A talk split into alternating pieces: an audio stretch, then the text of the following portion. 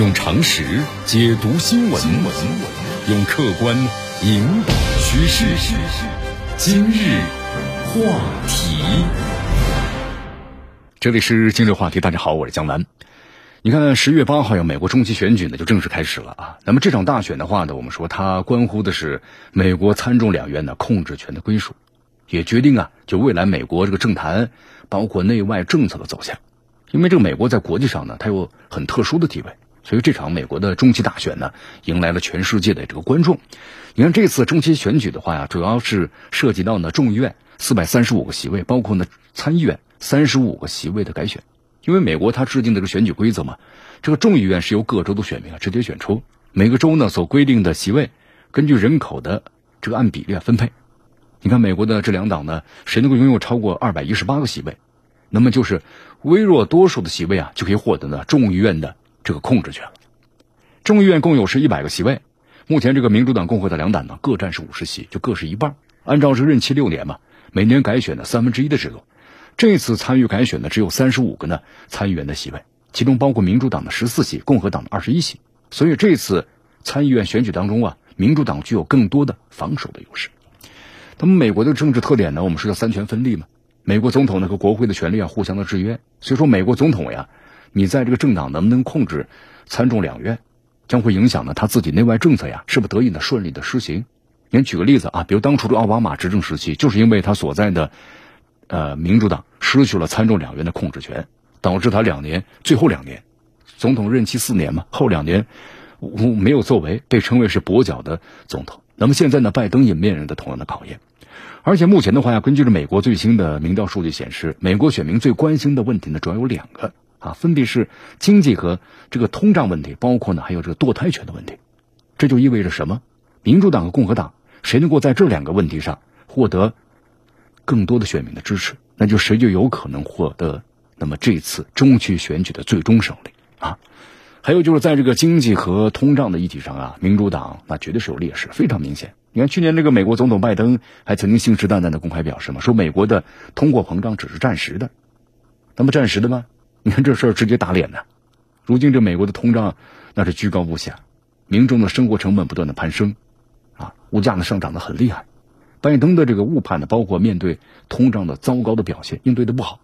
那么直接拉低了他的支持率，也连累了民主党的这么一个选情。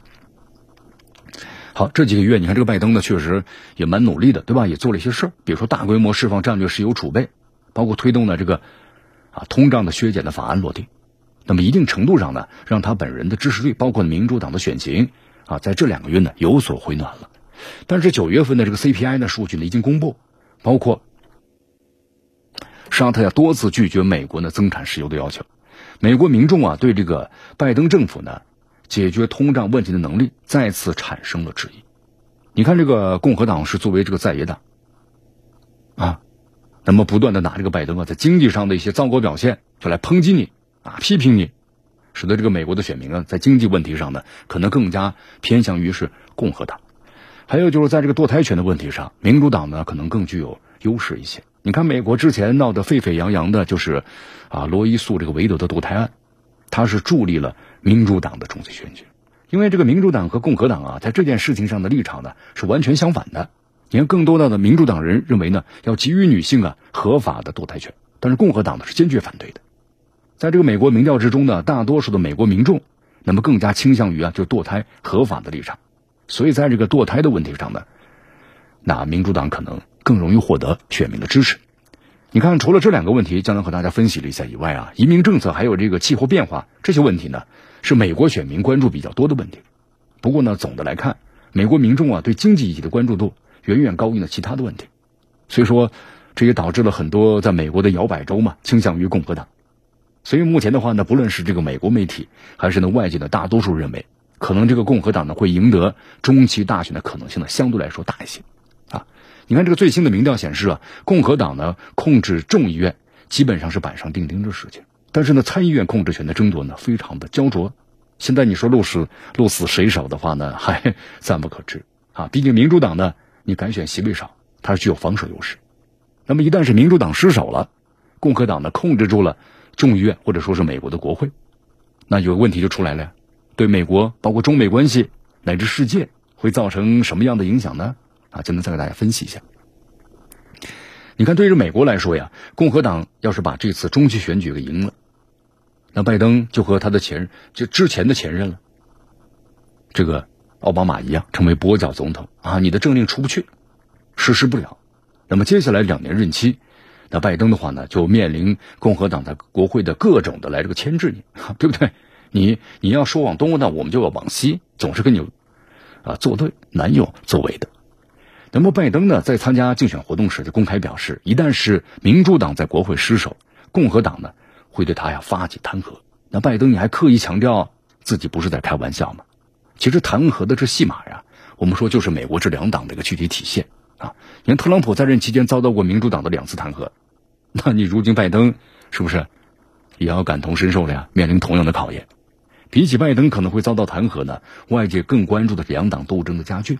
那是不是会引起这美国我们说社会进步这个撕裂呢？你看之前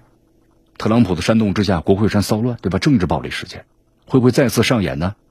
以现在这个美国这两党的斗争形势，美国的每次大选都会推动美国社会进一步走向撕裂。啊，美式的民主，你看经历了这个国会山骚乱之后，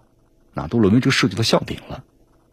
对于中国，咱们中国来说的话呢，虽然这个围堵打压中国，以维护美国的全球霸权，在美国两党之间那是共识的，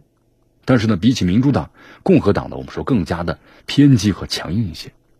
啊，举个例子，比如说，你看眼下这个众议院版本的台湾政策法，那就是由这共和党人提出的。美国智库公布的一个调查结果显示，那么有百分之六十八的民主党人士对中国呢抱有敌意，那么这个数据呢，在共和党内是达到了百分之八十三。那么这两年中美博弈很激烈啊，美国内部的对中国的敌意那更加浓厚，所以说如果要共和党控制了国会，那中国和美国的关系呢可能会更加艰难。那么拜登政府为了在国会啊推行他的法案，那必然也会在涉及到中国的议题上呢那更加强硬。他要讨好这个共和党议员的同时，啊，也避免呢被他们扣上一个对中国软弱的帽子。美国中期大选的结果呢，我们说最终在下月中旬就要公布了。那么这就意味着中国和美国两国之间的合作呀，将会充满了不确定性。因为这个拜登政府的他的政策呢，能不能够具有延续性，这呢是需要观察的。好，另外就是对于呢关乎。啊，自身存亡的这个乌克兰来说，美国中期大选的结果，那也要决定这个乌克兰的冲突走向了。你看，在这个乌克兰的问题上，民主党和共和党呢有着截然不同的立场啊。民主党是大力的主张对乌克兰的援助力度，但共和党呢刚好跟他相反，认为应该停止或者部分停止对乌克兰的援助。举个例子啊，比如像这个共和党的领袖这个麦卡锡就说了嘛，如果中期选举获得胜利，那么将会考虑停止对乌克兰的帮助。特朗普呢也曾经在社交平台上啊多次表态，说你这个美国政府呢应该在推动五和乌和谈，而不是继续去填这个乌克兰的无底洞。所以说，这个民主党如果在国会失守的话，那乌克兰呢就会失去，或者说部分失去美国的经济的或者军事援助。你看乌克兰的现状啊，咱们都知道经济完全崩溃了，武器装备呢那全靠这个美国和西方的援助，也就是说没有了美国和西方的援助支持。那肯定是不行的。换句话说，再直白一些，没有美国支持了，其他的西方盟友肯定的不会继续援助的。那你对乌克兰来说，你没有外部的援助了，你很快失去和这个俄罗斯对抗的资本呢。就算是你乌克兰能够征集到足够的兵员，但你没有武器装备，拿什么去打仗呢？没有北约的情报支持，包括的后勤资金支援，那你乌克兰军队根本没法和俄军呢硬碰硬啊。所以说，这个乌克兰当局的命运，那么已经是拜登啊，包括民主党。进行了绑定的，啊，对于欧洲来说，我们再来分析一下，民主党在这个国会失守啊，也将是一个坏消息。你看，这个拜登政府呢，虽然和他代表的民主党呢，在俄乌冲突中呢，狠狠的收割了欧洲，那欧洲为了获得这个美国的军事庇护呢，我们说，那也不得不自损似的，也就算是你知道了我他在收割我的这个财富，但是呢，我也必须要跟随美国制裁俄罗斯，啊，致使欧洲呢大量的资金和企业流向了美国。那欧洲我们说是付出了巨大的经济代价，如今的话刚刚被这个拜登政府呢收割完，那么更加保守的共和党呢却又重新控制了美国国会，那这么一来的话，我们说欧洲的安全又没办法得到保障了呀。你看，在特朗普在任时掌权的共和党对欧洲的军事保护很是不满，啊，